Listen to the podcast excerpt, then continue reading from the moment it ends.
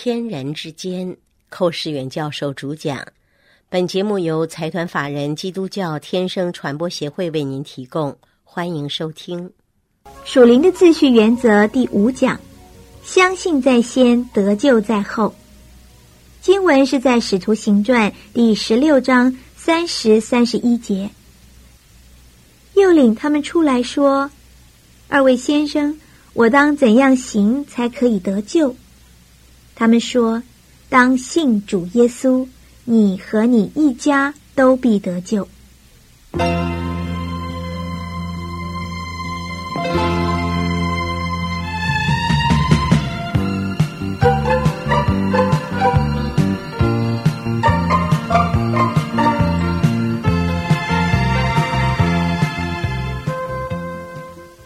亲爱的朋友，天人之间最重。次序，这西方人常常喜欢说，说上帝就是次序，God is order。所以讲到次序，就有先有后。我们古人说“知所先后，则近道矣”，这个意思也是和圣经的真理是暗合的。因为先后有序，我们必须尊重这个次序，我们才能够明白。天人之间的许多关系，我们上一次讲到这个先后的问题啊，就是衬托出天人之间的次序。我们上次讲相信在先，明白在后，这是一个定律。要想明白神的道，不是用头脑去明白，乃是用信心来接受。先有信，然后才会明白。所谓相信在先，明白在后，这是上一次我们所传讲的信息。我们今天继续来思想这个次序，就是相信在先呢，得救在后。人要想得救啊，只有靠信心，相信在先，得救在后。我们看一处圣经，在《使徒行传》第十六章，十六章。第，我们简单的读三十节和三十一节，《使徒行传》十六章三十节和三十一节。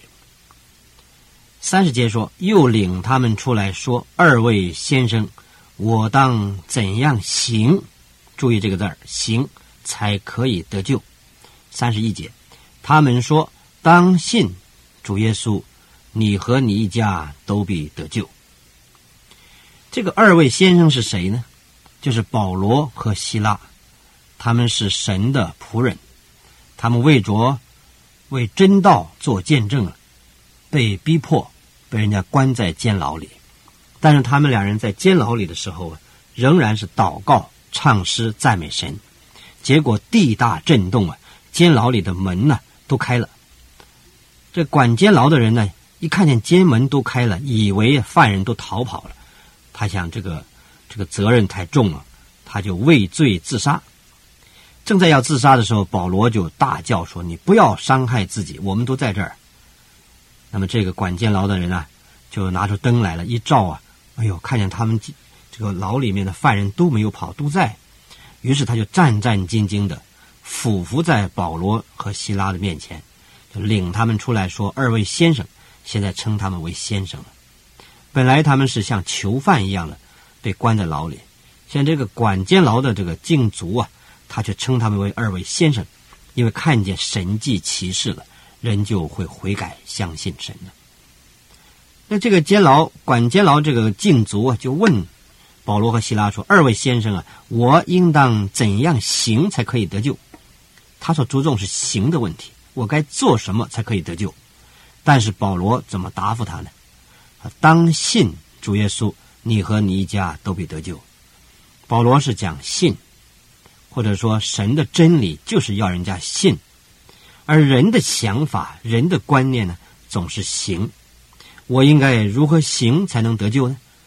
但是保罗、希拉说，当信，信谁呢？信主耶稣，就是神的儿子，就是来到人间为我们死在十字架上流血舍命的耶稣。死后三天复活了，复活之后升天了，将来还要再来的这一位上帝的儿子耶稣基督。当信这位主耶稣，那么你和你一家都必得救。这是当年使徒保罗和希拉呢，告诉那个想得救的人，那个禁足，菲利比监牢里这个禁足，告诉他说：“你怎么得救呢？是当信。所以说，相信在先呢，得救在后，并不是说我得救了再来信，乃是信在先，得救在后，这是个次序。任何人不能够破坏上帝的次序，这也是个属灵的原则。任何人想要得救，都得遵行这个原则。那么人的想法呢，总是说信，啊，总是说行，我应当怎样行才可以得救？人的脑子里面呢，所想到的总是行为的问题，总是道德的问题，总是良善的问题。我要良善，我要有好行为，我要有道德，我才能够得救。这是世界上一般宗教的观念，这是常常我们都先入为主啊，被这种观念呢牢牢的捆绑，以至于我们不肯相信耶稣。今天很多人都是这个光景，我们以前不信主的时候也是这个光景。我们总以为行很重要，行为重要，但是你们得救是本无恩，也因着信，这不在乎自己，也不在乎行为，这是神的话。所以，我们看到今天得救的这个确据啊，是基于信心，而不是基于行为。那也不是说我们一个基督徒就不要有行为，我们基督徒应当有好行为，活在人前，那么使天父的荣耀。我们基督徒应当有良善的存心，让人家看见我们羡慕做基督徒。所以，良善、好行为、有道德都是应当的，但是有个先后的次序。我们得先信主耶稣，得救之后，才有道德的生活活出来，才有良善表现出来，才有好行为活在人前。所以，这个先后次序不能够颠倒，一颠倒啊，就破坏了上帝的原则。也违背了属灵的次序，那么就没有办法彰显真理的奇妙。所以说，人的想法总是行，但是神的救法呢，就是信。当信主耶稣，你和你一家都被得救，并不是说当有好行为，你和你一家都被得救，不是这样子的。所以真理是告诉我们，信心重于行为。先有信心，然后有行为，并不是说先有行为，然后有信心。这个次序千万不能颠倒，所以说相信在先，得救在后，啊，这一点是关乎，特别是知识分子常常有一个牢不可破的一种错误的观念，总是认为我们要有行为，我们要有道德，我们要良善，拿这些跟上帝去交换那个恩典，这也是错误的想法。恩典是白白的给予我们，不需要出代价去交换的。你也没有出不起代价，你出什么？你出多少代价来换耶稣的宝血呢？主耶稣基督死在石架上，这出了最高的代价来赎我们的罪。我们任何人没有能力，也没有资格，也不可能出任何代价去交换耶稣基督的生命。所以，我们应当记住，这是真理。啊，人是问我怎怎样行才可以得救呢？但神是说，你当信，当信。信主耶稣，你和你一家都必得救。所以是相信在先呢，得救在后，这是个属灵的次序，我们必须明白。为什么要这样定规呢？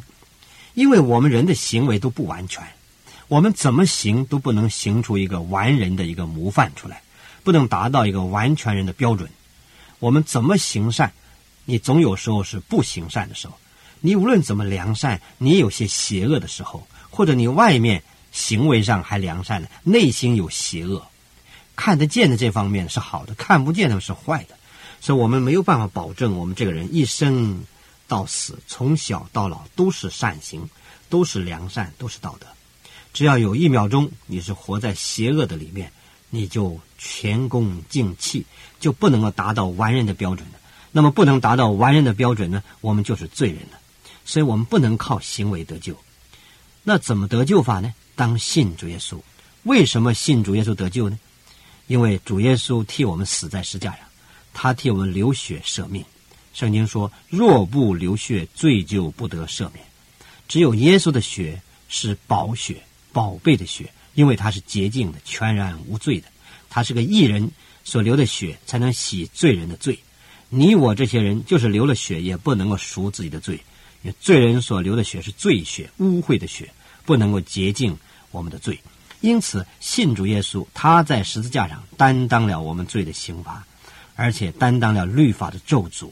所以，我们这些不能行律法、不能完全行道德的人，靠着耶稣的死，我们相信他，我们与他同死，因此我们就能够享受在主里面奇妙的救恩。